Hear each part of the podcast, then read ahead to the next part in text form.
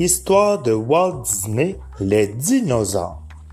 L'histoire qui suit se déroule il y a très longtemps. De féroces dinosaures errent sur la Terre.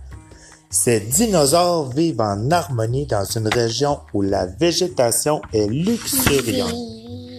Un jour, un carnotaure ennemi, en quête de nourriture, s'aventure dans une colonie d'iguanodons.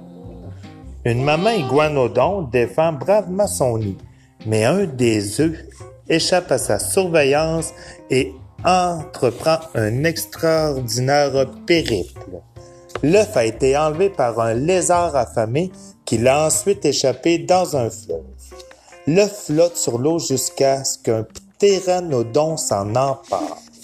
L'énorme oiseau le transporte de l'autre côté de l'océan. En vol, le ptéranodon échappe l'œuf au-dessus d'une petite île. Heureusement, l'œuf tombe en douceur sur un doux amas de feuilles. Un petit maquis femelle nommé Plio trouve l'œuf parmi les feuilles. Comme elle s'approche, crac! La coquille se brise et une créature à l'allure bizarre en émerge.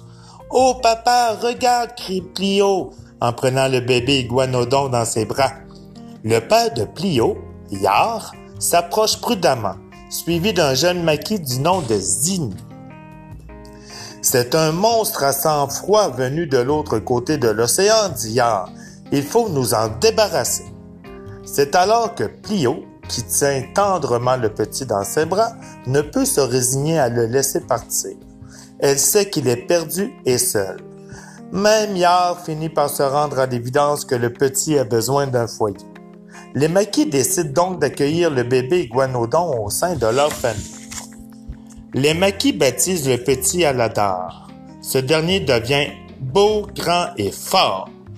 En dépit de sa grande taille, Aladar est doux et adore s'amuser avec ses amis maquis, surtout avec Suri, la fille de Plio. Un jour, Suri et ses amis poussent des cris en courant vers Aladar qui se promène dans la jungle. Oh non, j'ai mis Aladar, feignant la peur. Des maquis m'attaquent.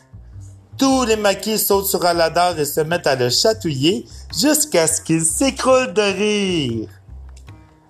Ça suffit, vous m'avez eu, rit le dinosaure. Pitié, pitié, allez vous en prendre à quelqu'un de votre taille.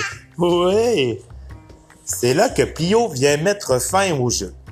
Arrêtez tout le monde, dit-elle. Avez-vous oublié la cérémonie de la cour? Vous ne voudriez pas rater cette occasion, n'est-ce pas? Cette cérémonie spéciale est un rite annuel au cours duquel les jeunes maquis choisissent leur partenaire.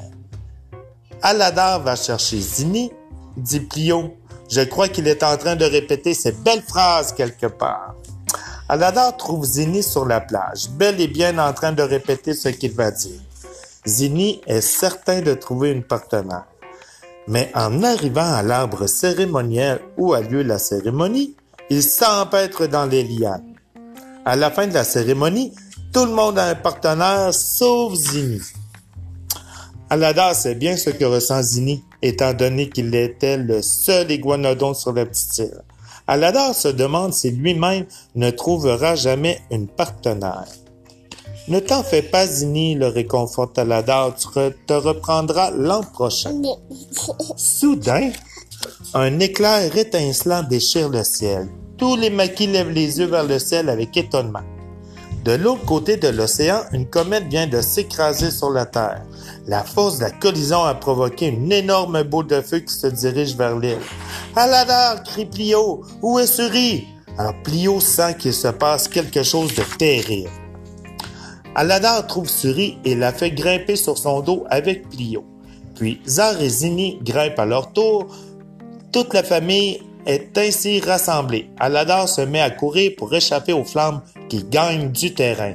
Cours, Aladar, cours, crie Plio. Les flammes lui léchant le bout de la queue, Aladar se jette dans l'océan et nage jusqu'au continent. L'île de Maki est détruite. Aladar et sa famille doivent se mettre à la recherche d'une nouvelle demeure. La famille erre pendant longtemps dans des conditions difficiles. Il n'y a ni nourriture ni eau, mais le groupe garde espoir. Soudain, La terre se met à trembler et un nuage de poussière déferle vers Aladar et sa famille. Avant qu'ils n'aient pu réagir, ils sont encerclés par un troupeau de dinosaures. Ôtez-vous de mon chemin, rugit Kron, le chef du troupeau, en passant devant la famille d'Alar. Vous avez entendu, Kron? Tassez-vous, ajoute Bruton, le lieutenant de Kron. Aladar et les maquis les regardent étonnés. Regardez tous ces Aladars, s'exclame Suri. Le troupeau passe rapidement suivi d'un plus petit groupe formé de Bélène, Ima et Hurle. Bonjour, je m'appelle Aladar, se présente Iguanodon. Voici ma famille. Aladar apprend que le troupeau se rend à un endroit appelé l'aire de nidification. C'est le plus bel endroit que je connaisse, dit Ima. C'est là que naissent les bébés. L'écrasement de la comète a rendu le terrain plus accidenté et Kron avance à vive allure. Nous n'arriverons jamais à les suivre, gémit Bélène. Aladar veut aider ses nouveaux amis. Alors il court rejoindre Kron. Aladar lui explique que Bélène et Ima ont beaucoup de difficultés à suivre le troupeau. Est-ce que tu pourrais ralentir un peu, s'il te plaît? demande Aladar poliment. Kron reste indifférent à la demande d'Aladar. Seuls les plus forts survivront, répond-il durement, avant de poursuivre sa route. Nira, la sœur de Kron, s'approche d'Aladar. Ne t'en fais pas, lui dit-elle avec un sourire. C'est ainsi que mon frère traite les nouveaux, aussi charmants soient-ils. Aladar regarde Nira s'éloigner en se demandant si elle lui a bel et bien souffert. Le lendemain matin, le troupeau doit se rendre à un lac éloigné, mais il doit d'abord traverser un vaste désert. Kron ordonne à Bruton de donner les directives aux nouveaux. Écoutez, criait Bruton, si un prédateur vous attrape, ne comptez sur l'aide de personne. Après de longues heures de marche, le troupeau arrive au lac, mais celui-ci est à sec. Les yeux d'Ima se gonflent de larmes. Il y a toujours eu de l'eau ici avant, gémit-elle. Kron se dit que la chaleur émise par la comète a dû assécher le lac. Il leur donne donc au troupeau de poursuivre la route. Mais Ima est épuisée. Elle n'a pas la force de continuer. Ima, je t'en prie, la supplie Bélène. Le troupeau n'attendra pas et nous abandonnera. Bélène fait un pas en avant. Squish, entend-on. Son énorme patte de brachiosaure s'est enfoncée dans le sol et a atteint de l'eau. Attendez, cria Aladar au reste du troupeau. Revenez, nous avons trouvé de l'eau. Cette nuit-là, Aladar dit à Nira que le troupeau devrait avoir plus de considération pour les membres les plus faibles du troupeau. Tout le monde compte, explique Aladar. Si nous nous entraidons, nous aurons de meilleures chances de tous atteindre l'ère de nidification sain et sauf. Ces paroles étonnent Nira. Jamais elle n'a vu autant de compassion de la part d'un des leurs. Pendant ce temps, Kron observe Nira et Aladar du haut d'une colline. Il n'aime pas du tout voir sa sœur accompagnée d'Aladar. Et tout à coup, une voix gémit de douleur. Kron! Kron se retourne et voit Bruton gravement blessé. Mais qui a fait ça? demande Kron. Les Carnotaures, t à l'aide Bruton. Mais ils ne s'aventurent jamais si loin vers le nord, réplique Kron. La comète a dû les chasser de leur territoire, rétorque Bruton. Le troupeau doit échapper à ses prédateurs. Kron ordonne au groupe de partir rapidement. Aladar aimerait se joindre à Nira à l'avant du troupeau, mais il ne peut pas laisser tomber ses amis à l'arrière. Allez les amis, les encouragea Aladar, il faut se dépêcher si on ne veut pas perdre le troupeau. Mais Aladar et ses amis sont incapables de suivre. Un orage s'abat alors sur eux. Le tonnerre gronde et les éclairs déchirent le ciel. Dans l'obscurité, le petit groupe perd la trace du troupeau. C'est alors qu'une ombre se dessine au loin. Est-ce un carnotaure ennemi? C'est Bruton, s'écrie Ima. Bruton est mal en point. Aladar lui offre son aide, mais Bruton refuse. À ce moment, un éclair illumine le ciel. Aladar s'aperçoit que Hurle, l'animal de compagnie d'Ima, a découvert l'entrée d'une grotte. Si jamais tu changes d'avis, dit Aladar à Bruton, nous serons dans cette grotte. Bruton finit en effet par changer d'idée et suit les autres dans la grotte? Dans la grotte, Plio soigne les blessures de Bruton pendant qu'Aladar encourage le reste du groupe à garder espoir. Mais pourquoi leur donne-t-il de faux espoirs? demande Bruton à Plio. C'est l'espoir qui nous a permis de survivre jusqu'ici, lui explique Plio. Un peu plus tard cette nuit-là, pendant que tout le monde dort, les carnotaures trouvent la grotte. Je vais les retenir, crie Bruton à Aladar. Enfuyez-vous, toi et les autres. Pendant que Bruton affronte les féroces carnotaures, Aladar et les autres s'enfoncent dans la grotte. Soudain, l'entrée de la grotte s'effondre et le pauvre Bruton est enseveli sous un énorme tas de roches. Les carnotaures prennent la fuite, mais la grotte est maintenant sans issue. Aladar et ses amis cherchent désespérément une sortie. Hé, attendez, dit Zini en reniflant l'air. Sentez-vous ce que je sens? Ouais, répond Souris, de frais. Il repère sur la paroi rocheuse une fissure par laquelle jaillit un rayon de lumière. Reculez tout le monde, ordonna Aladar. Il prend un élan et s'élance contre la paroi rocheuse. Un amas de roches s'écroule et bloque la fissure de l'extérieur. Perdant espoir, Aladar dit Nous sommes finis. Tu devrais avoir honte, la réprimande Bélène. Tu as réussi à faire croire à un vieux comme moi que j'étais utile. Et tu sais quoi? Ben, tu avais raison.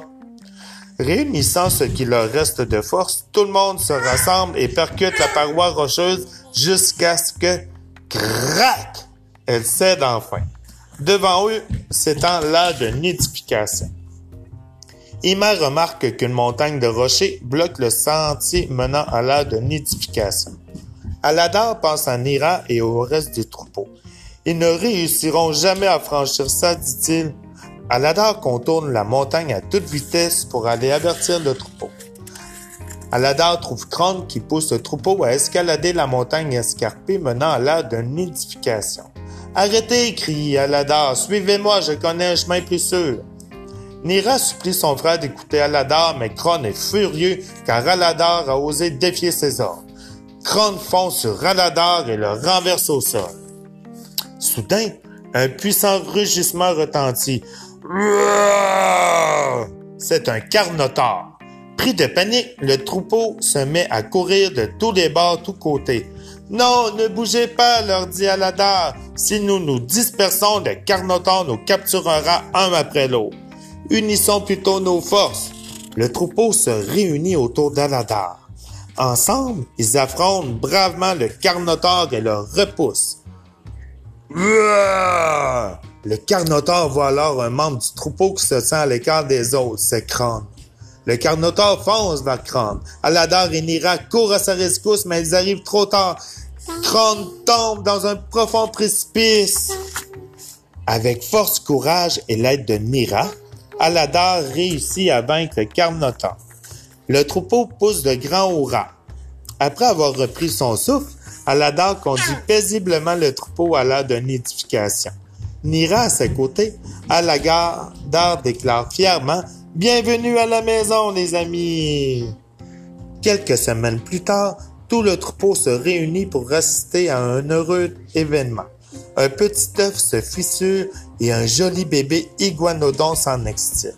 Regardez comme il me ressemble, s'exclame fièrement Aladar. Voici ton papa, dit Nira à son nouveau-né. Ne t'inquiète pas, il n'est pas aussi féroce qu'il en a l'air. Tout le monde éclate de rire. Les maquis et Aladar ont enfin trouvé une merveilleuse nouvelle de. Fin de l'histoire.